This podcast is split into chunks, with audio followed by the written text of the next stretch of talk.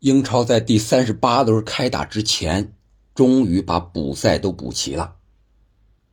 最后一场补赛是曼联四比一战胜切尔西，这样的话，曼联本赛季提前一轮锁定前四，目前是已经达到了七十二分，在前三的位置上已经超过了纽卡。无论如何，纽卡和曼联已经锁定了。前四的名额，也就是下赛季欧冠的名额。那本期节目呢，咱们通过这场比赛聊一聊足总杯的决赛——曼市德比，曼联和曼城谁会最终捧得足总杯？曼城有没有机会获得本赛季的三冠王第二个冠军？我们先说这场比赛。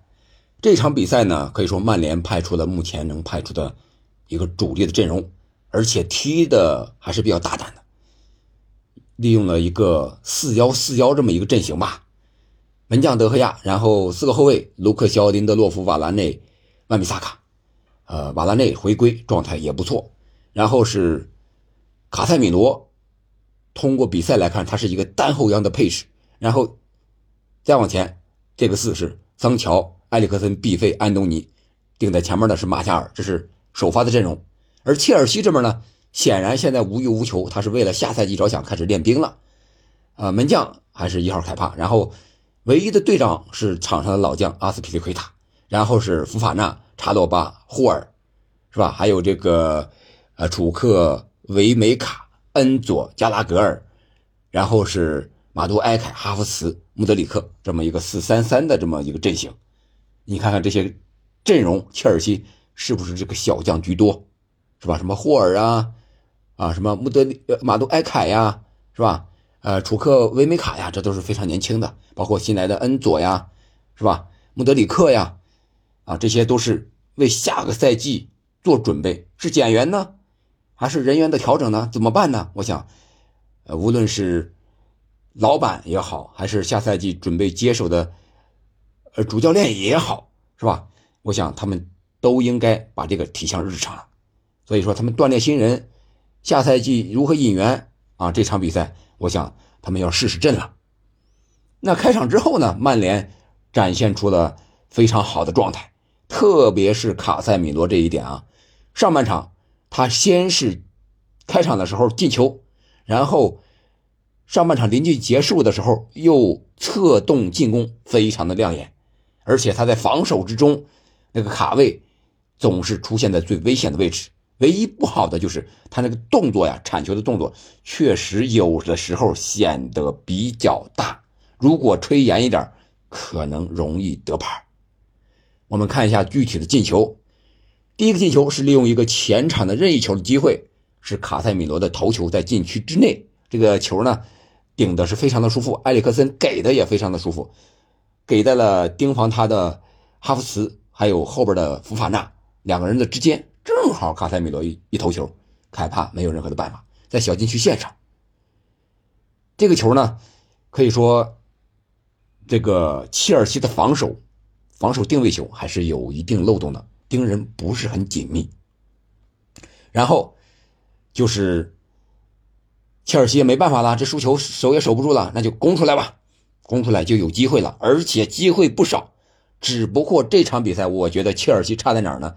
差在临门一脚上了，你看这小将霍尔吧，打这个左后左后卫，不仅能守住啊，还能助攻，助攻那么两三次。穆德里克一次，他是左脚球员，但是用右脚一点不会啊，很业余。那个球主要是踢上，基本就有了，结果没踢上。你，这能怨谁？还有他，呃，给这个加拉格尔也有也有机会，还有林德洛夫之前还有一次滑倒哈哈弗茨。也没有抓住那次机会，嗯，还有这个哈弗茨凌空俯冲的一个冲顶也是打偏了，你想想，这个太糙了，是吧？切，这个切尔西的射术太糙，导致他们呢进不了球，这也是本赛季为什么切尔西的进球数和哈兰德一个人的进球数啊相媲美啊，相媲美的一个非常重要的原因。我觉得无论如何，切尔西前场引援这个中锋。一个主要的得分手是需要引进的，必须得引进。目前来看，穆德里克第一脚触球太糙了，我们搞青训，这个中国足协这个青训大纲里也要求过，首次也就是第一脚触球特别的重要，怎么停，停到什么程度，啊，射门怎么打，啊，非常的关键，这第一脚。而穆德里克呢，差就差在这儿，他很多机会第一脚出球没出好，直接就断送了机会了，啊，他成了另一个快乐足球的代言人啊，在切尔西。然后第二个进球是怎么来的呢？是可以说本场比赛灾难表现的福法纳，在前场发动反击的时候，一个不经意的传球分边啊，结果传到了队友身后，给了。曼联一个前呃后场的界外球，通过这个界外球一点一点一点，然后打成了一个进攻，这是可能是这个进球的一个发起点，就是福法纳的一个不经意的一个传球失误。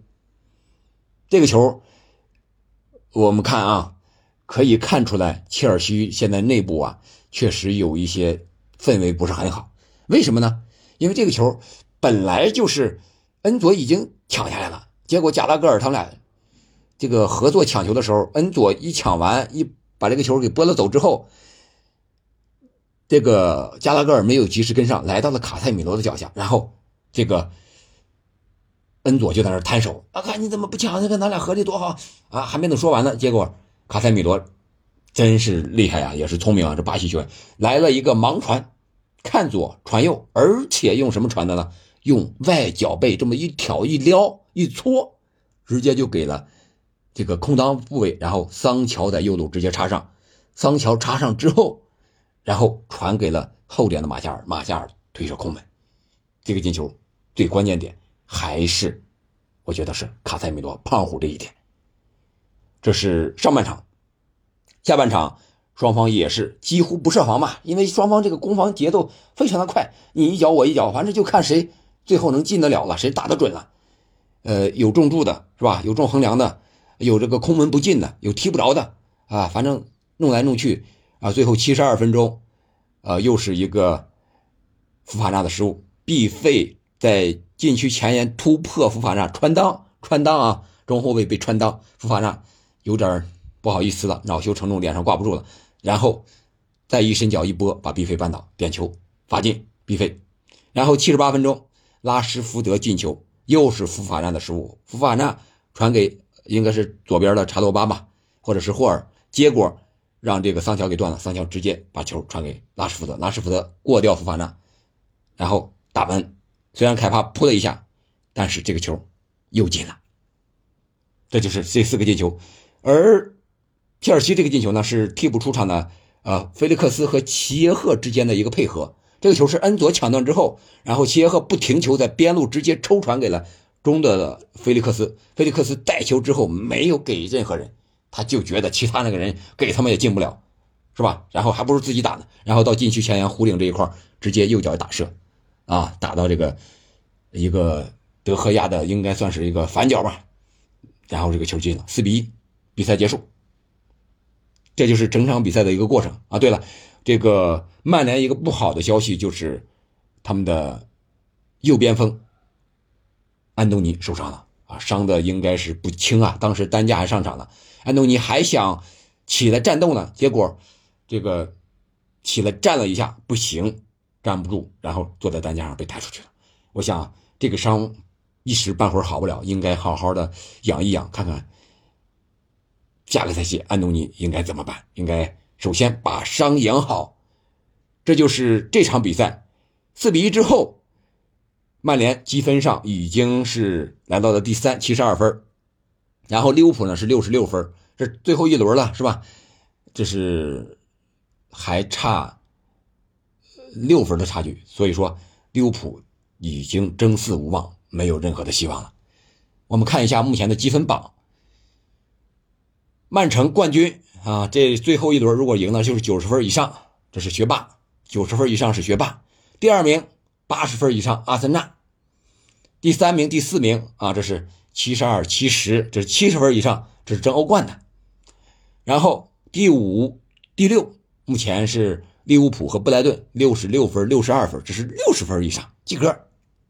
然后第七、第八，第七是维拉，五十八分；呃，第八是热刺五十七分，第九是布伦特福德五十六分。这三支球队最后一场，理论上还都有争欧协联啊附加赛的这么一个资格，排在第七的嘛。你这样的话，如果维拉赢不了，热刺也赢不了，而布伦特福德赢了，那就是五十九分。哎，他还真有可能去打下赛季欧协联的附加赛。我们看英超这个排名的积分很有意思，是不是有点我们上学的时候那个六十分万岁多一分浪费？想参加欧战啊，几乎是六十分以上啊就可以了。你看这个排名到最后一轮基本上就是这样。好了，这是这场比赛，那我们就借着这场比赛再聊一聊。足总杯的决赛，六月三日晚上的十点开打，曼市德比，曼联对曼城。通过这场比赛，我们可以看曼联进攻火力是可以，但是我更担心的是曼城的防守。也许啊啊，曼联的防守啊，曼联的防守，也许和曼城踢的时候，曼联不会这么大胆用一个后腰，就是卡塞米罗一个，他至少也得用俩吧。你说埃里克森也好，或者说弗雷德也好，或者说是。甚至必费也好，谁回来一下是吧？协助一下防守，我想在排排兵布阵上，特别是后腰这个位置上，他应该是有所考虑的。因为这场比赛切尔西上的都是小将，而且还给了切尔西这么多进球的机会。要不是射术彩操，这场比赛这个比分呀，我觉得至少是一个五六个啊，六比几、五比几啊，这么一个大比分。所以说我担心的就是曼联的防守，而曼城呢，我们都知道，他上轮啊踢的那个联赛也是切尔西，啊，切尔西输给了曼市双雄。这个我看到一个很有意思的小视频啊，在网上看到这个切尔西的球迷输给曼联之后，切尔西球迷喊话曼联球迷说：“你们不是最厉害的，你们不要有什么有特别的，我们每周都输球。”然后说完之后，啊，其他球迷啊笑了。我觉得这个这个车迷现在确实有点自暴自弃了。我觉得他比国足是不是比国足的球迷还要悲哀？想赢一场球，想进个球这么难吗？切尔西一下子从神坛跌落到地狱，这种感觉。具体的说，我觉得曼联和曼城这场比赛。当然，肯定是曼城的赢面更大。一个是这场比赛之后，曼城还有一场决赛，就是欧冠。那这场比赛呢，除了自己要拿冠军之外，冲击三冠王，曼城还要为决赛欧冠的决赛练兵。我觉得这场比赛踢的曼城肯定是全力的，曼联也是。然后再有一个什么样的调整，激发出球员的。状态、士气，为随后一周之后的另一场比赛做准备，而这是曼联的最后一场比赛。当然，滕哈赫主教练肯定也会想尽办法把这场比赛踢的啊啊非常的曼联式，进入曼联的节奏。但是我觉得，虽然说曼联的前场，你看拉什福德伤愈了。马夏尔也能进球了，加纳乔这小将表现也不错，啊，毕费又有助攻又能点球了，是吧？桑乔也有助攻，但是我担心的就是他这个整体防守上对曼城还是有一定的差距的。你像，如果他再给切尔西那样机会给曼城的话，哈兰德会不进球吗？德布劳内会不进球吗？福登、阿尔瓦雷斯、格拉利什会不进球吗？我觉得这个真的是太危险了。关键是在防守上不能出现更多的失误，甚至说一次失误都非常致命。所以说这场比赛拼的就是一个防守的稳定程度，而现在曼联的后场缺的就是这一点。他怕什么？怕高压逼抢，切尔西一抢他。他都不行，而曼城的逼抢程度、强度比切尔西是要强的很多的，而且整体性更强呀。所以这个对曼联来说是最致命的弱点。当然，曼联可以选择四五幺，是吧？前面留一个马夏尔或者说是拉什福德，留上一个就行了，然后打稳守反击。我想这个应该是曼联采取的一个策略，因为在联赛中我们知道，首回合六比三曼城是怎么赢的，而第二回合曼联是二比一击败曼城，曼联又是怎么赢的？那就是让出控球权，防守反击，只能这么打。